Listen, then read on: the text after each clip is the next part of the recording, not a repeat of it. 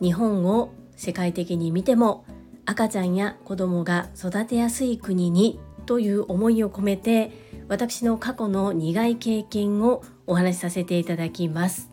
この放送は暮らしの中に幸せを与えてくれる環境に優しい夢かなを石鹸横浜エレナ・フローラさんを応援するドクターロバーツ和夫さんの提供でお届けしています。ドクターロバーツ和夫さん1週間のスポンサーありがとうございます。このドクターロバーツ和夫さんが応援されている横浜の無添加石鹸工房エレナ・フローラさんのホームページおよびこの石鹸を使って洗顔をする際に泡立てる泡立て方法がわかる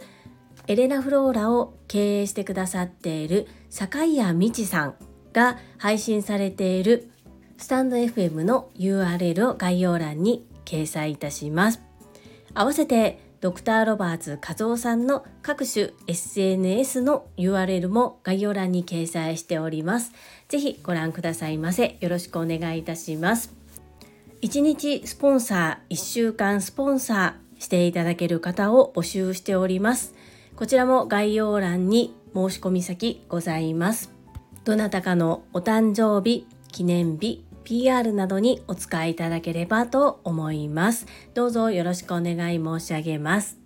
そんなこんなで本日のテーマは日本を赤ちゃんや小さな子供を育てやすい国にというテーマでお話をさせていただきます。なぜこのテーマを選んだのかというのは昨晩ボイシーにて配信をしてくださっているボキボキポキポキ超健康プレゼンター清水智弘さんが突然ライブ配信をされて、まあ、その内容がちょっと外食に行った先でトラブルがありでお子さんがわざとじゃないんですけれども起こしてしまった行動に対してお店で食事をしていた方が結構こう突っかかってきて清水さんや奥様が丁寧に何度も謝っているにもかかわらずずっとこう文句を言っていたということでどうにもこうにも清水さんの気持ちが落ち着かないということでの配信だったんですけれども最終的にはお話をされながらきっとこれは神様に試されていると自分自身が向き合うべきところなんだっていうことで落ち着かれてはいたんですがこのお話を聞いていて過去に私が今小学校4年生の次男くんを連れて電車に乗った時のエピソードを思い出したんですね。もしかしたらこの2年間の間にどこかで私お話ししてたかもしれないんですけれども改めてちょっとお話ししてみたいと思います。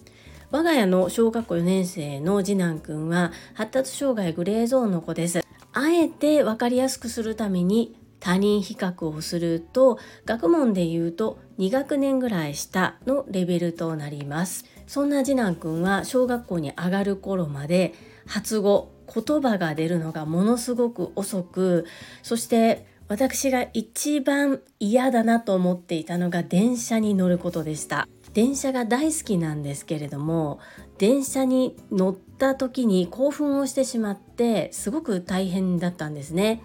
その時のエピソードを2つご紹介させていただきます。1つ目はそんなちっちゃい時にスマホなんて見せてという話。2つ目はお母さんなんだからちゃんと見なさいっていうお話です。まず1つ目なんですけれども1つ目をお話しする前に我が家の小学校4年生の次男くんが2歳3歳頃だったと思うんですけれども電車に乗る時っていうのは私はベビーカーを持っています。なぜかというと寝てしまうこともある。そして意外と子供を連れていると荷物が多くなるということでベビーカーを持って持ってというか押してそして電車に乗っていました。ですが子供なので乗りたくない時もあるんですね。で乗りたくない時に乗せたままにすると泣き出してしまうこともある。もう特に満員電車の時とかにそれをされるともう本当に苦しい。そして抱っこしてもダメ。もういろんなことをこう想定して話しかけたりとか大好きな絵本を見せてみたりとかお気に入りのおもちゃを持たせてみたり目新しく普段使っていないもので気を引いてみたりするんですけれどもそれでも難しい時ってあるんですね。でかといってずっとうるさいままだったら周りにも迷惑かかるしかといってうるさくなったからといってその瞬間に駅に降りれるわけでもなく本当に八方塞がりになってしまってもうどうするのっていう状況。そういった時にスマートフォンで動画を見せるっていうことを私はしていました。もちろん周りに迷惑にならないようにヘッドホンをつけて音は漏れないような状態にしてです。そうするとずっと抱いていなくてもベビーカーに座ってくれたりっていうこともあったので周りに迷惑をかけないようにいろいろとやったけれどもうまくいかなくて見せるっていうことが私の場合は多かったです。そんな中こうベビーカーに座ってスマートフォンで動画を見ている息子を見てこう舌打ちをしながらこんなちっちゃい時からスマホなんか見せてっていう捨て台詞をされて通りすがれていくっていう経験を何度かしたんですけれども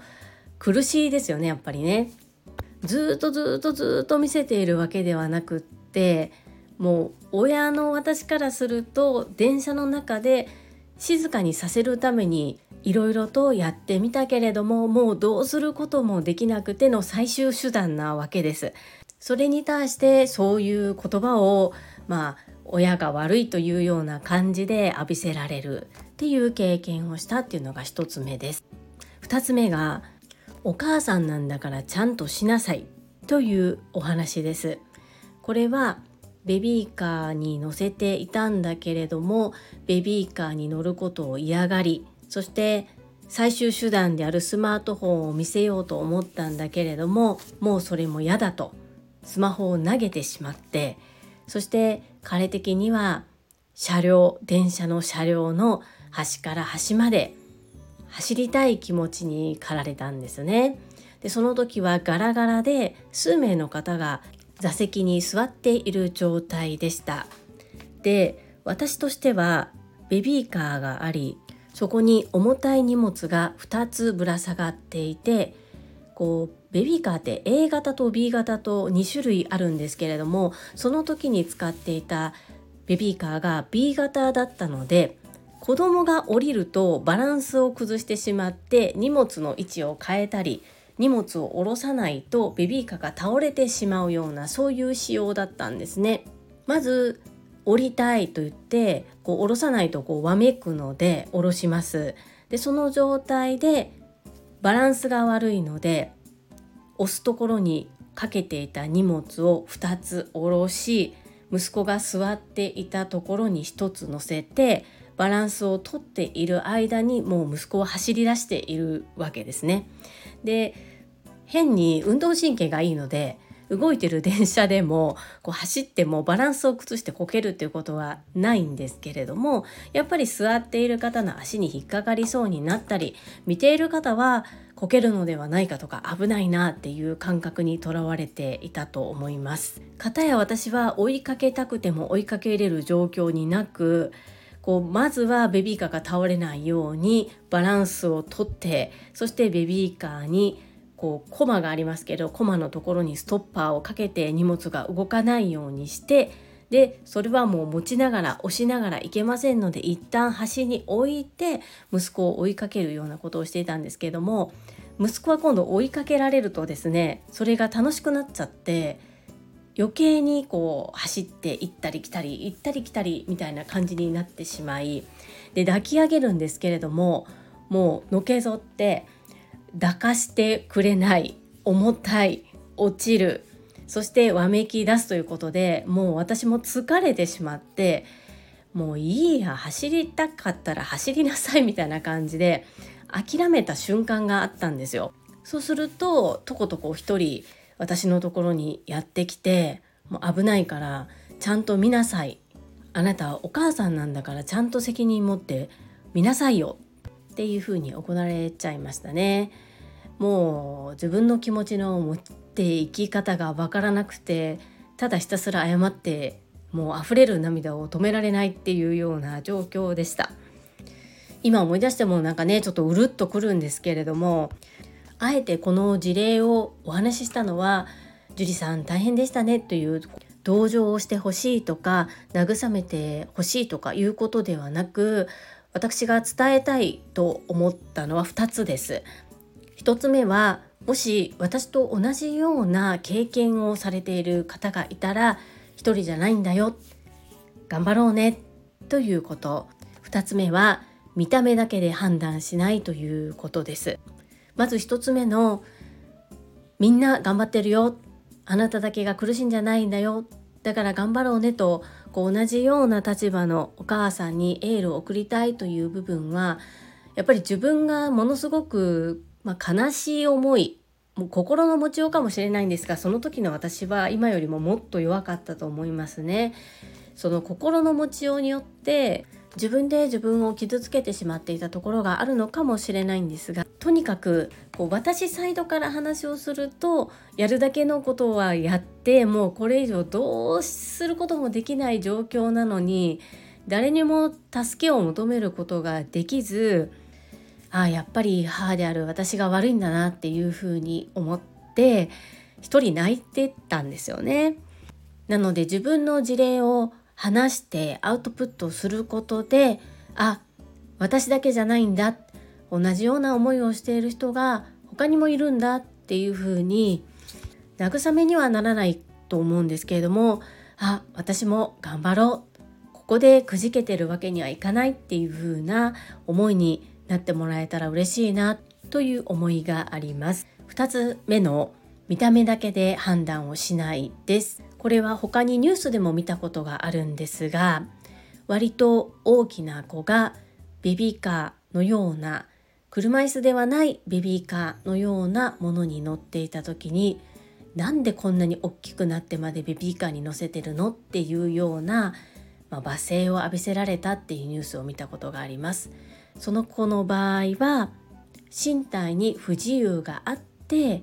仕方なくそれに乗らざるを得ない状況にあったにもかかわらず見た目だけで言うとなんでこんなに大きくなっているのにベビーカーに乗っているのっていうふうに受け止められてしまってそれをそのまま発言して相手を傷つけてしまっているという例です。私も状況は違えど同じような経験をしたことがあったのでみんなそれぞれ事情があってのことだから見た目だけ見えてる部分だけで判断してしかも全然面識のない方がそういうふうに言ってしまうっていうのは良くないなっていうふうに思って自分はそのようにしないように心がけようと反面教師にさせていただいております。ちょっと重たい話になってしまったんですけれどもこんなことを思い出しながら今月10歳を迎える小学校4年生の次男くんが昨晩長男と一緒に任天堂 switch のソフトでリングフィットアドベンチャーっていうものがあるんですがそれはこう運動ができるようなソフトなんですね。このゲームに関してもいろんな考え方があると思うんですけれどもまず次男に関してはゲームができなかったんです。A、B 上下横などこう画面と指先が別々っていうこともあって操作ができない。でできない自分が嫌。そして泣くっていうことが結構ありました。ですが今となってはゲームができるようになった。これはもしかしたらよそのご家庭ではゲームばっかりやってっていう風になってる部分かもしれないですが我が家にとっては嬉しいことであり次男の成長につながっていることでもあります。いろんな状況で今次男の体重が増加しつつある中お兄ちゃんが見かねて大好きなゲームだったら運動ができるんじゃないかということでテレビに任天堂 switch を接続してくれてそして次男に声かけしながら「できる大丈夫行け!」みたいな感じでやっぱり応援ってすごいなと思いながら兄弟で一生懸命やっているのを見ながら楽しそうだなと思いつつ拝見しておりましたそんな兄弟で会話ができるようになっていることも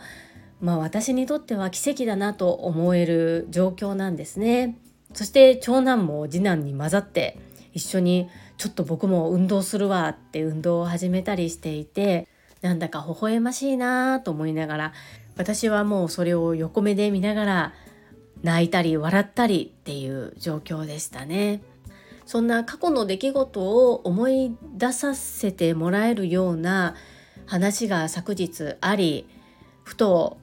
本日お話しさせていただいた電車での2つのことについて共有させていただいたんですけれども私は海外旅行の経験が少しだけあります。だからこそ思うんですが海外ではやっぱり子供は泣くものだし騒いでしまうものだしそれを周りがどう受け止めてみんなで子供をあやすみんなでその状況を打破するっていうような感じがあります。海外って一言に、まあ、まとめてしまっても私の行った国っていうのは限りがあるんですけれども、まあ、日本はそういうところがちょっと厳しいなという感覚があります。じゃあだからといって私に何ができるのかと言われるとやっぱり力不足で情けない部分でもあるんですが漠然と大きなことを申し上げますがもう少し子育てのしやすい国にしていきたいなそんな風にふと思いました。お聴きくださりありがとうございました。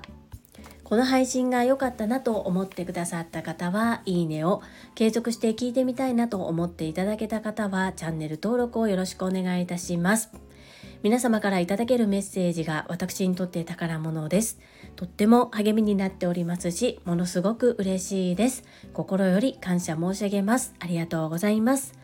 コメントをいただけたり各種 SNS で拡散いただけると私とっても喜びます。どうぞよろしくお願い申し上げます。ここからはいただいたメッセージをご紹介いたします。第775回決意。サブスクをうまく使えなかった失敗からの学び、こちらにお寄せいただいたメッセージです。日野武さんからです。サブスク1回数百円のものほど結構放置してしまっていたりするんですよね。この配信をきっかけに使い方を整理していこうと思いました。はい、日野武先生、メッセージありがとうございます。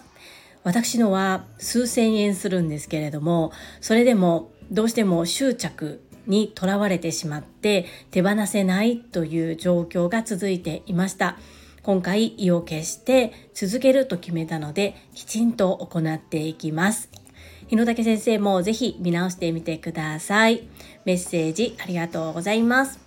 続きまして、ひろぴょんさんからです。樹里さん、おはようございます。過去の放送回でもサブスクを始めた理由を熱く語られていましたよね。過去の選択を見直すことも大切だなと感じました。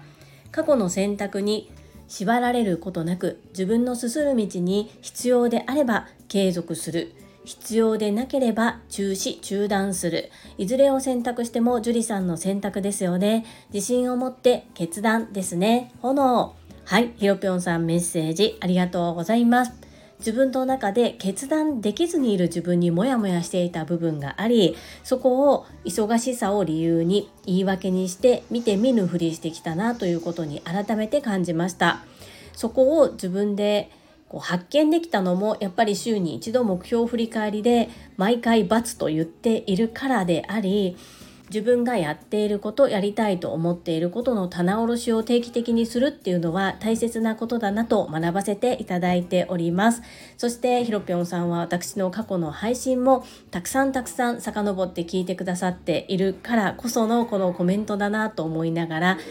とっても嬉しい気持ちで読ませていただきました。そうなんです。これをサブスクを受ける購入すると決めた時には強い決意がありました。ただそれを忘れてしまっている薄れてきている自分がいるなと思ったのも事実です。そこに気づけたことこれ自体が本当に意味のあることだったなというふうに感じております。ひろぴょんさんメッセージありがとうございます。はいいただいたメッセージは以上となります。皆様本日もたくさんの意味やメッセージをいただきまして本当にありがとうございます。とっても励みになっておりますしものすごく嬉しいです。心より感謝申し上げます。ありがとうございます。最後に2つお知らせをさせてください。1つ目、タレントのエンタメ忍者みやゆうさんの公式 YouTube チャンネルにて、私の主催するお料理教室、ジェリービーンズキッチンのオンラインレッスンの模様が公開されております。動画は約10分程度で授業紹介、自己紹介もご覧いただける内容となっております。概要欄にリンクを貼らせていただきますので、ぜひご覧くださいませ。2つ目、100人チャレンジャー in 宝塚という YouTube チャンネルにて42人目でご紹介をいただきました。こちらは私がなぜパラレルワーカーという働き方をしているのかということがわかる約7分程度の動画となっております。こちらも概要欄にリンクを貼っておりますので、合わせてご覧いただけると嬉しいです。どうぞよろしくお願い申し上げます。